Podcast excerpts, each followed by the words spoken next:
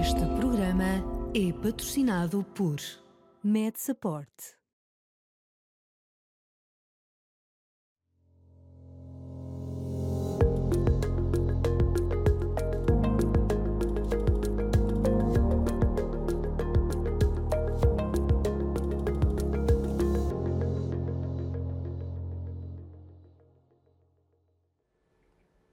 Olá, e ainda bem que está aí desse lado. A saúde, claro, está presente nas nossas vidas diárias, muito para lá daquilo que é a nossa experiência com a nossa própria saúde no dia a dia. Obviamente, a qualquer momento, quando não estamos a 100%, percebemos de que temos dores.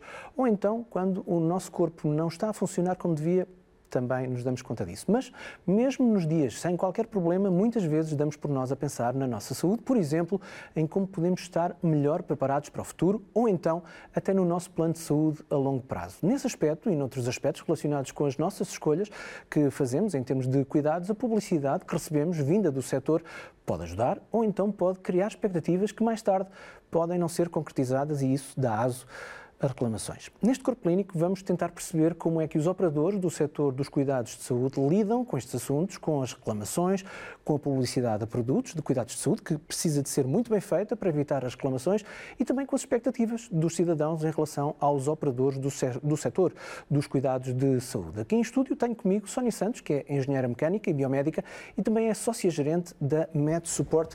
Sónia, muito bem-vinda. Desde 2014 que uh, é a entidade entidade reguladora de saúde que é responsável pelo tratamento eh, dos dados destas reclamações. Eh, o que é que mudou a partir de 2014 e como é que era de antes?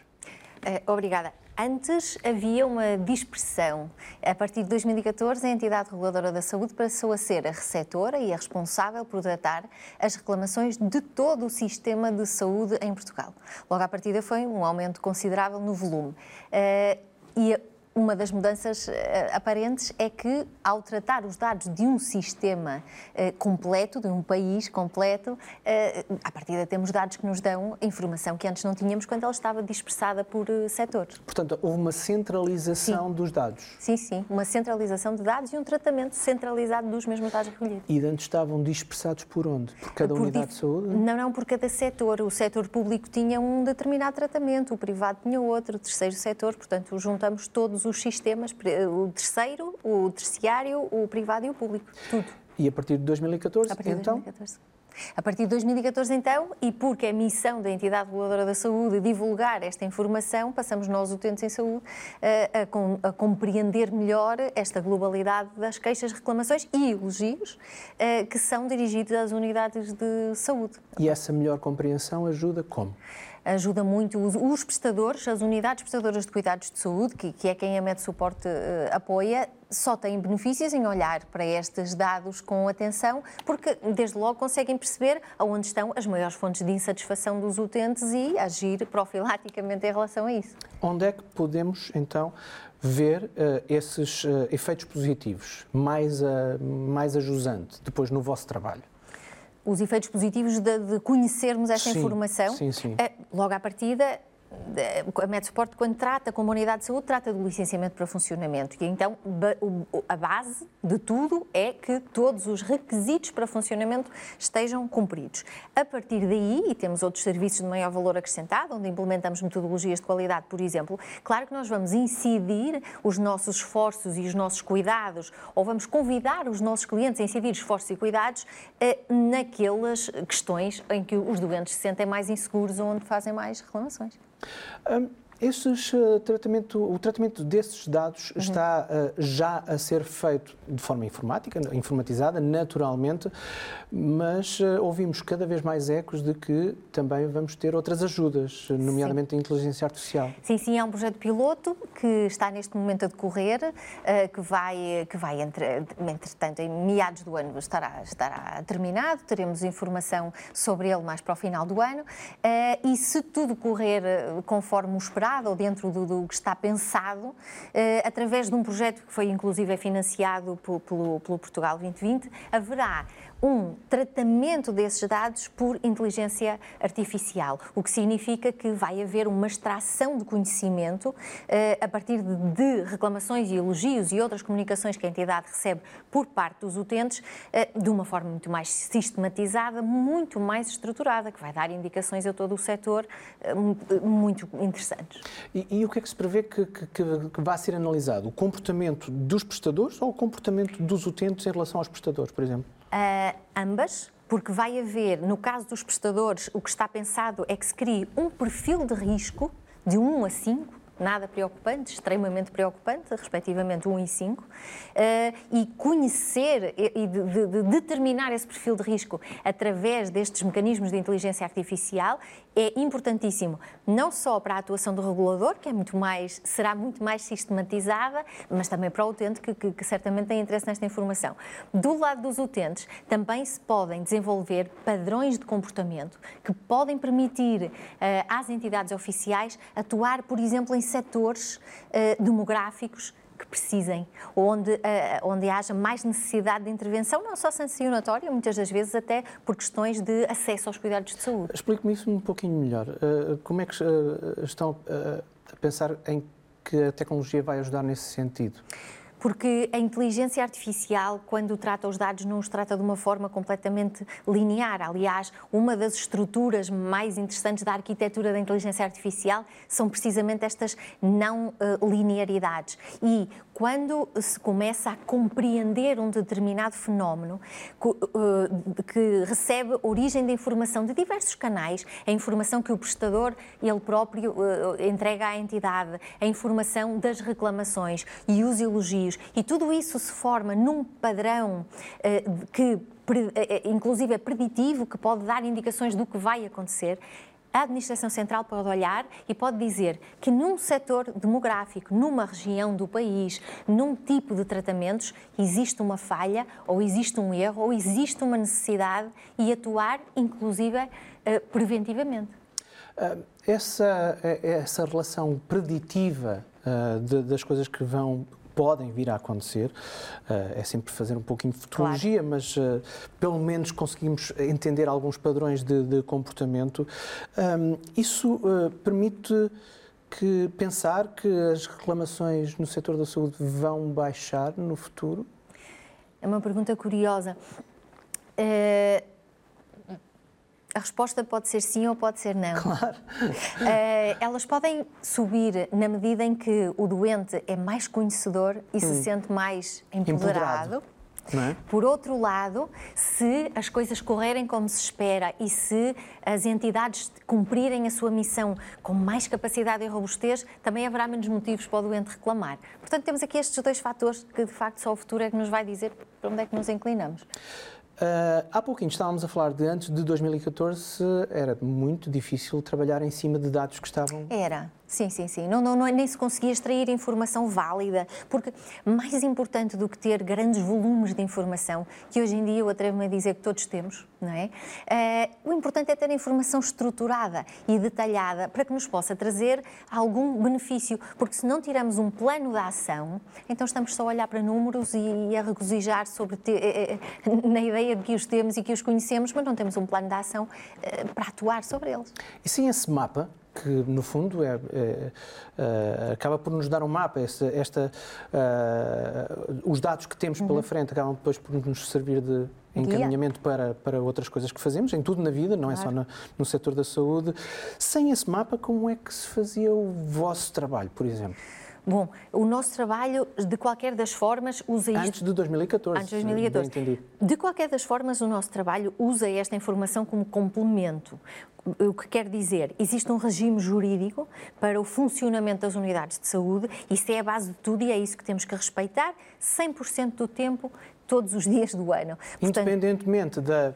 Eh, portanto, é, é, sobre isso que constroem, em cima da lei. Em cima sobre, da lei. Sobre, da lei. sobre a lei é que vocês estão a construir o vosso trabalho. Exatamente. Não diretamente sempre com atenção a isso, certamente, mas não diretamente baseado na reação dos, uhum. dos utentes e de, de quem vos procura, ou de quem procura as clínicas com que trabalham, é isso? Com uma pequena nuance. A comunicação das unidades de saúde, e a Med Suporte faz este apoio de proximidade com os seus clientes que têm hum. que fazer, a comunicação das unidades de saúde ao utente, por si própria, deve respeitar um regime jurídico das boas práticas da comunicação em saúde e há um regulamento que as unidades têm que seguir para comunicarem com os seus doentes. Ora, como isso está em cima da base do licenciamento para funcionamento, aí nós temos que atuar eh, em respeito e em observância a essas questões. O, o que depende das suas, das suas palavras é de que se as clínicas, se os operadores de cuidados de saúde, os prestadores de cuidados, os prestadores de ou os fornecedores de serviços de saúde se trabalharem em cima dessa base jurídica, já estão a proteger-se de reclamações. Na comunicação, entenda-se, na comunicação e na publicidade, já estão a proteger-se de reclamações. Estão a proteger-se e muito, porque não só estão a proteger-se na medida em que estão a fazer uma gestão das expectativas do utente. Por exemplo, um dos princípios um dos três princípios básicos deste regime jurídico das boas práticas da publicidade em saúde é precisamente a objetividade. Portanto, na objetividade da comunicação, nós já estamos a restringir aqui alguma falsa expectativa e isso por si só já é uma proteção. Se pensarmos um pouco mais além e se atendermos aos eventos que, que acontecem de um utente que reclama e até não tem assim tanto fundamento, o facto de que a comunicação foi toda ela feita na estrita observância destes critérios, também por si já acaba por amenizar ou resolver muito melhor estes processos administrativos que advêm dessas reclamações. É uma proteção à esquerda e à direita, é uma proteção uh, total. Eu sou uma pessoa da comunicação e uh, também uh, gosto de pôr criatividade nos meus trabalhos. A criatividade uh, não gosta muito de regras, uh, em boa verdade.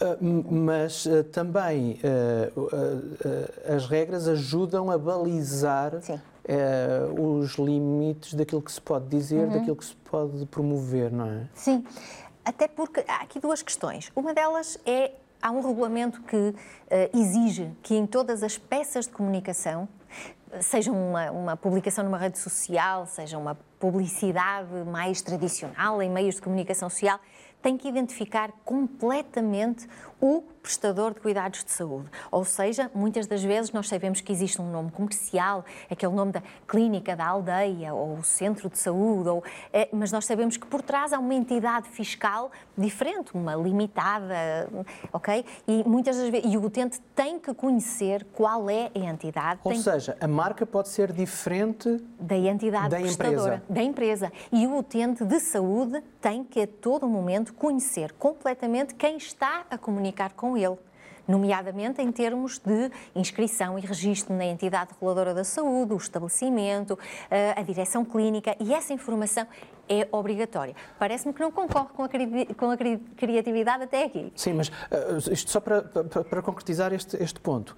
Ou seja, e utilizando um palavrão em inglês, o franchise, Sim. portanto, a marca, Sim. não quer necessariamente dizer o mesmo que a empresa Sim. que está com aquela clínica, por exemplo. Precisamente. E o utente tem que conhecer, quando vê uma publicidade, pode perfeitamente ver a marca, o franchise, como diz muito bem, desde que, na mesma peça, de uma forma clara, também conheça quem é a empresa que, que efetivamente lhe vai vender, se me permite, uhum. o, o, o, cuidado. Muito bem. Portanto, isso. Uh, há bocadinho estávamos a falar nesse, nesse, nesse mapa. Ou seja, Uh, o que é que uma boa comunicação, publicidade, uhum. e falou muito bem nas redes sociais, uh, que extravasam já muito mais do que era a comunicação mais tradicional, televisão, rádio, jornais, uhum. revistas, etc. Uh, e até os MUPIs que vemos, na, as publicidades que vemos na, na, na rua.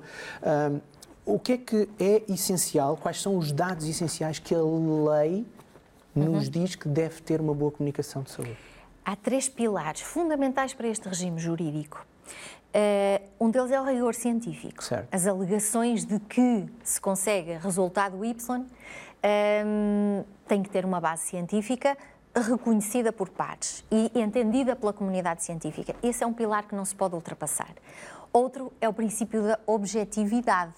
Okay? Promessas vagas, ideias vãs em saúde não podem acontecer. E depois o princípio número um, transparência, fidedignidade e licitude. Ou seja, quem está a fazer esta comunicação e esta publicidade tem que ser muito claro e tem que ter uh, a capacidade comprovada de fazer as alegações ou as comunicações que quer fazer. Estes três princípios básicos são o fundamento do regime jurídico das boas práticas da publicidade em saúde. E a partir daqui entra a criatividade.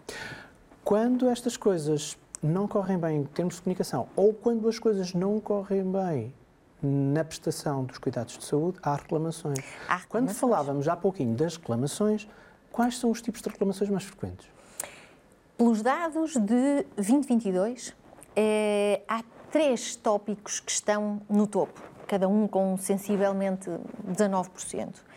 Eh, procedimentos administrativos, acesso a cuidados de saúde e cuidados de saúde e segurança ao doente. Vamos por partes. Processos administrativos.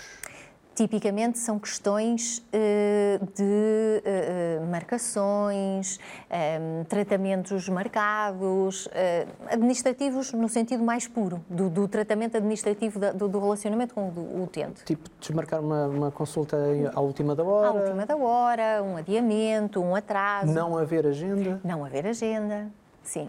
O segundo tópico? o acesso o acesso a cuidados de saúde, é, o acesso neste regime jurídico do licenciamento para funcionamento, a palavra é entendida como uh, permitir que o utente seja tratado. Acesso no sentido de que não haja rejeição, que não haja discriminação nesse tipo de acesso. E aqui também temos algumas Uh, também há reclamações. Uh, uh, só porque a palavra acesso é utilizada Sim. para imensa coisa em Portugal, de que acesso é que estamos mesmo a falar? Não é acesso económico, não, é não. é acesso de social, como é? Não é acesso social, não são as acessibilidades à mobilidade reduzida, uhum. que também as há e, e, que também existe e que então, está noutro fator. O que é que é definido por acesso? É que ambos pedimos uma consulta, um de nós consegue a marcação e o outro não. Ah, ok. Isso seria uma discriminação ou uma rejeição por completo. Certo. Terceiro tópico que São os cuidados de saúde e segurança do utente. Quando o, o, Aí é mesmo no ato de saúde. Clínico. Aí estamos clínico, a falar pronto. no ato clínico, quando o doente sente que a sua segurança não, foi, não está cautelada.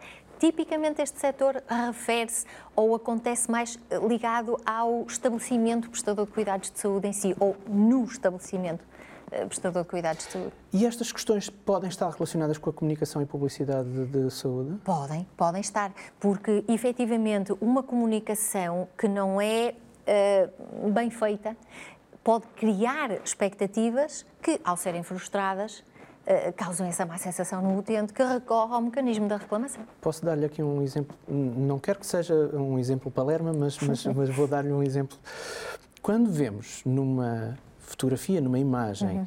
tratamentos em que as pessoas estão muito sorridentes uh, na comunicação de saúde, eu próprio sei que há tratamentos que envolvem dor, naturalmente, uhum. porque, pronto, porque envolvem dor. Claro. Uh, esta comunicação foi mal feita à cabeça, ou seja, eu posso reclamar porque aquele tratamento que a comunicação me disse que eu ia estar sorridente uhum. a receber esse tratamento uh, pode ser enganadora. Bom, aí podemos estar em falha com o princípio da, da objetividade. Certo.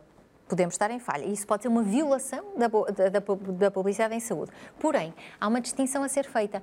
A pessoa que está a sorrir é uh, uma, uma pessoa contratada, um modelo. Certo. Ou estamos a identificar aquela pessoa como doente e receptora daquele tratamento? É que são duas situações completamente diferentes. É por isso que de vez em quando vemos em algumas publicidades uh, uh, que eh, a situação não retrata um tratamento real, é isso? Aí é, em letras é, pequeninas. Aí é para acautelar de que, de facto, não estamos a ver um doente efetivo, estamos a ver uma representação de um, de um, de um modelo, um ator que, que, está a mostrar E aí a comunicação diferentes. já está a enquadrar-se na lei. Aí parece-me que já, pelo menos... Por exemplo, estamos a dar aqui um exemplo um completamente... Pelo menos estamos a ser objetivos e certo. estamos a ser transparentes que é outro dos princípios básicos.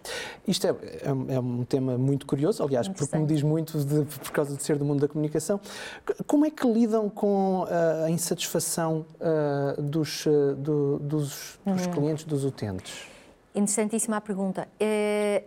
Um, um prestador de cuidados de saúde em Portugal tem uma obrigação legal não temos por onde, que sempre que recebe uma comunicação do seu utente, uma, uma reclamação, um elogio, no seu estabelecimento, no livro de reclamações, ele tem uma obrigatoriedade de, em num espaço de tempo curto, a meu ver, tem que cumprir uma série de trâmites. Há informação que esse prestador tem que enviar à entidade reguladora da saúde.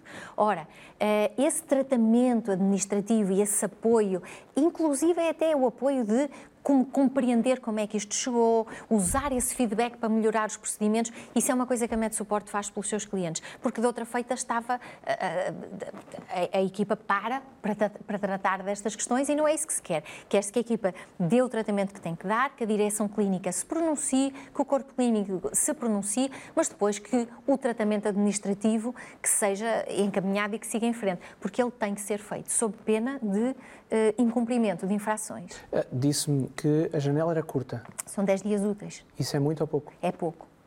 Ou seja, precisavam de mais tempo para fazer essa comunicação? Faz-se, nós conseguimos fazer, mas a, a MedSupport externaliza isso uh, para os seus clientes. Certo. O que eu imagino é que quem não, é, quem não tem o apoio da MedSupport, e vamos imaginar uma unidade de saúde muito grande, que recebe por dia em vários estabelecimentos, várias comunicações, várias reclamações, vários elogios, então o volume administrativo para cumprir estes 10 dias pode, pode ser pequeno. Portanto, uhum. Porque existe efetivamente uma série de, de, de, de, passos e de procedimentos que têm que ser seguidos. E aí só há duas uh, maneiras de fazer a coisa. Ou os profissionais de saúde ficam em horas extraordinárias, ou os profissionais de saúde retiram tempo dos tratamentos a, a prestar, ou do, da, da, prestação dos isso. seus serviços, uh, aos utentes. A tratar isso, é verdade. E é isso mesmo que nós queremos evitar no, na globalidade. Até porque, se pensarmos bem, os nossos prestadores de cuidados de saúde são especialistas em prestar cuidados de saúde, uhum. não são especialistas em tratar reclamações, em processos administrativos, em regimes jurídicos,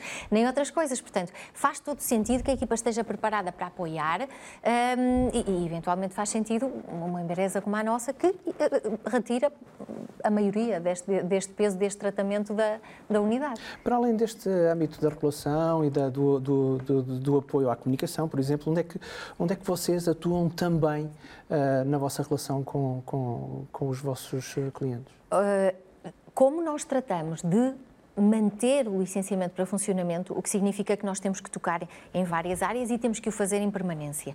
Uh, uma das coisas que nós fizemos recentemente, inclusive, até foi lançar uma nova plataforma digital, que sempre tivemos uma, mas agora temos uma uma versão mais, mais robusta. 2.0, como se costuma dizer, não é? E é exatamente o que lhe chamamos. é? é? Acertei? Acertou, acertou. Portanto, temos uma nova plataforma e o que é que queremos fazer com ela? Queremos, uh, no fundo, apresentar aos nossos clientes, e já estamos a apresentar aos nossos clientes, um, eh, esta nova realidade que, que vamos ter aí a seguir e que toda a informação que a unidade de saúde tem que tem, no sentido que deve, no sentido jurídico de que é obrigado a, a entregar à Administração Central, a várias entidades, a várias plataformas, um, esse apoio que a Med Suporte dá através de um canal único que depois uh, distribui através dos nossos técnicos, queremos já fazer essa transição suave para o que vai ser o novo modelo de fiscalização da entidade reguladora da saúde. Isso do ponto de vista da manutenção dos procedimentos do dia a dia, de criar esses procedimentos de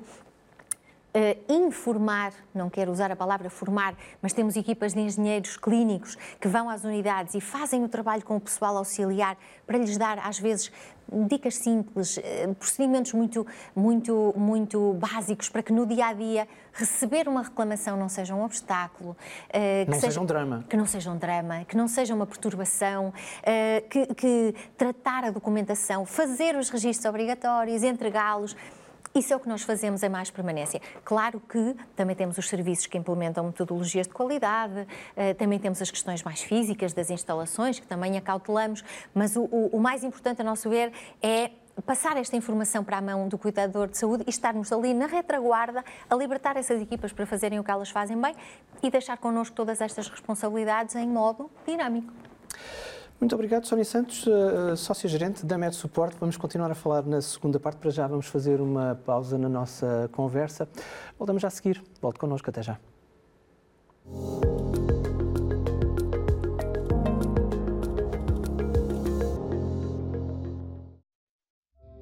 Este programa é patrocinado por Med Support.